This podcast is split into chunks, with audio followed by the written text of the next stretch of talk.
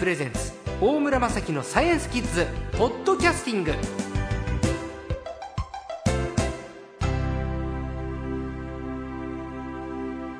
さあ今週の最高もですね、えーエコパブリッシングの新純平さんです。よろしくお願いしよろしくお願いします。えー、新さん、えー、21世紀はどんな世界になるのかという本を、えー、岩波ジュニア新書から出してらっしゃるんですけれど、今世紀ですね。今世紀世界どう変わるのか、科学的な観点から先週も伺いました。で、まあ、車が自動運転になるというね、近い将来。はいこれもそうかと思いながら聞いてましたけれどね。気になるのは、あと、医療ですね。そうですね。あの、人間の寿命がどんどんどんどん長くなって、最近ではもう90歳というのが普通になってきてるという時代だと言われてますけれど、今年はね、あの、iPS 細胞っていうのから、スタップ細胞っていうのが世の中にぎわして、えでもちょっとこう、流れが変わって、えはい。やっぱり改めてこの iPS 細胞、はい。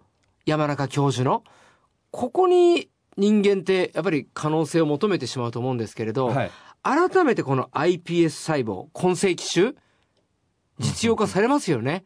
そうですね。あの iPS 細胞っていうのはですね、はいえーまあ皆さんご存知の人も多いと思うんですけども、非常に簡単に作れるんですね。えーお尻とかですね、今腕とかにですね、数センチぐらいのですね、えー大きさでその組織細胞というのはまあちょっと取るわけですよ、はいまあ皮膚をちょっと取ったりするような感じなんですけど、はい。そこにいくつかのその遺伝子っていうのがですね、えーそういうのがあるんですね。で、それをあの、それを入れるとできる特殊な細胞なんですね。はい。で、体のいろんな細胞になることができるので、万能細胞っていうふうに言われてるんですね。はい。まあ、これまでは、あの人間の体っていうのは、細胞分裂というのが起こると、おいろんなその体の細胞になっていくんですね。心臓のその心筋とかです。心筋細胞とか、はいえー神経を作る神経、えー幹細胞とか、あ神経細胞とかですね、なっていくわけなんですけれども、それに一旦なっちゃうと、お他の細胞にはもうなれなくな、なれないっていうふうに言われてたんですね。はい。ところがあ山中あ教授が発見した方法というのはいくつかの遺伝子を体のその体のお尻とかですね腕とかがどこでもいいんですけれども取ったその細胞に、えー入れるとですね、えー iPS 細胞っていうふうになってそこからあいろんな細胞になることができる、はいっていうことが分かったんですね。これ非常にあの大大きな発見で、はい簡単にできるということは一つとそれからあの一回その iPS 細胞になったものっていうのはですねいろんな細胞になることができてどんどんその細胞分裂を起こしてきて増えていくことができるんですね。うんですからこれからのその医療で、えーものすごくう使う用途がですねたくさんあるので、うんこれがどんどんその研究が発展していくというふうにえー考えられます。うん。まあ、目とか心臓とかね。ええそのあたりがが強化されると、もっともっと長く人生楽しめるというかね。そうですね可能性がありますけどあね。の心臓とかですね、えええー目の研究っていうのは今どんどん進んでいて目の角膜とかですね、はい網膜を iPS 細胞から作ったり、はいそれからその心臓のそのまああの鼓動拍動ですねそのドキドキを行うその心筋細胞とかを作ろうっていうその研究がどんどん進んでいるんですね。うんで、えー例えばその角膜なんかですとおこの夏からですね日本でもお目の難病にかかった、はあー人のですね体の細胞から作った iPS 細胞をもとに網膜の細胞を作り出してその人に目に移植しようっていう研究そのまあ臨床研究っていう、その実用化される一歩手前の研究なんですけれども、それが始まろうとしてるんですね。もう今年からスタートそうですそうです。じゃあもう近い将来 iPS 細胞というものによって人間の体のまあ延命というか若返りというかええ。再生は早い段階で可能になってきますかね。あのー今世紀の半ばぐらいにはひょっとすると、ええ。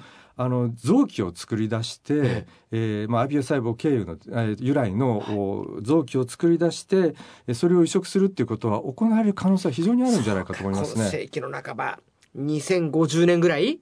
あと三十数年。よしギリギリ間に合います僕は。そうですね。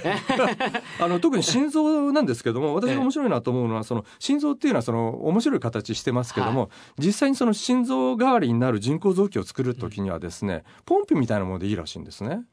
えいわゆるあの心臓前としたものじゃなくてじゃなくていいんです。ポンプみたいなええ機械的なものでも心臓になるってことですか？そうですそうです。であの心臓っていうのは要するにあの体をの血液をどんどん循環させるポンプの役割を果たしてるんで、はそんなに複雑な形である必要はないんですね。へで人間の形の心臓っていうのはあれだけ複雑だっていうのは、ええまあ言ってみればその進化の中でうんその成功や失敗しながらですね、うんああいう形になってたまたまなってるだけであって、本当はポンプみたいなもんでいいんですね。実はシンプルなシンプルな構造なんですね。そうですそうです。でそういうものであれば iPS 細胞から作ることは実は結構簡単でまあ簡単というとちょっと語弊ありますけれども、思ったより難しくないんじゃないかっていうふうに思って作ろうとしている研究者の人は今たくさんいるんですね。今なんかすごく今人体の構造が頭の中巡りましたね。心臓は意外にシンプルだと。ええ、そうですそうです。あとは今世紀、そうだ、宇宙。人人類は宇宙旅行がどうでしょうかね。お金積まなくても行ける時代が来るんでしょうかね。一回行ってみたいんですけど。昔であればですね、はいえー飛行機で外国に行くっていうのは、まあ私の小さい頃なんかもそうなんですけども、非常にお金がかかっても、まあ夢のような感じだったんですね。だからアメリカ横断ウルトラクイズっていうものができたんですよ。そうかもしれないですね。だからみんな見たんですよね。ええ羨ましいなって言って。そうですね。今普通ですもんね。そうですね。うんで、あの、それと同じような現象っていうのがですね、起こるんじゃないかと思うんですね。はで、えっ、と、その宇宙っていうとですね、大体その高度100キロから、えーそれ以上の高度なんですけども、そこを目指して、えー宇宙旅行を民間でですね、やろうっていう動きが今どんどん出てきてるんですい。ね。高度100キロっていうと、東京から熱海ぐらいの距離ってことですよねそう。ですね。そんなに遠くないつまり上空にして、ええ東京から熱海みたいな高さ、えでももうそれ宇宙なんですか？そうなんです。飛行機じゃなくてもうそれ宇宙。そうです。あら、飛行機はだいたい上空10キロぐらいですよね。えーそうですね。でその10倍上に行ったらもうそこは宇宙なんですか？そうですね。なんかいけそうな気がしてきましたね。そう、実は結構宇宙というのは近いんですね。で、重力もなくなるんですか、えーあの、いや、重力はまだ、あ、そうですね。重力は、はいあの、少なくなりますね。体も軽く。くなる？そうですね。へえ。で、えっ、と、そこにですね、まあ、今なんではまだそええの億単位のお金がやっぱりちょっとかかってしまうんですけども、高さ熱海まで行くのに億単位。ね。これからのそのうんツアーっていうのがですね、えー民間ツアーと始まろうとしています。いや、熱海ですもんね。あもっと安く行きたいですよね。そうですね。そう、なんかすごく気が、気が楽になりました。宇宙めっちゃ遠くかと思ったら、ええ意外に100キロ。ええ100キロ上空。ただ、あの、そこに行った時の光景っていうのはですね、やっぱり、あの、違うんじゃないかと思うんですね。地球丸く見えるんですか？見えます見えます。で地球のその大気の様子もやっぱりあの青く見えますから、えでそこにはその国境もないわけですよね。でまああのあれこんなところで争ってるんだなっていうのがですねやっぱり目の下に見ることができるんですね。100キロでもそういう風景になる。ええーそうですそうです。ですからそうするうん、と人間の意識っていうのは少しずつ変わっていくような気がするんですね。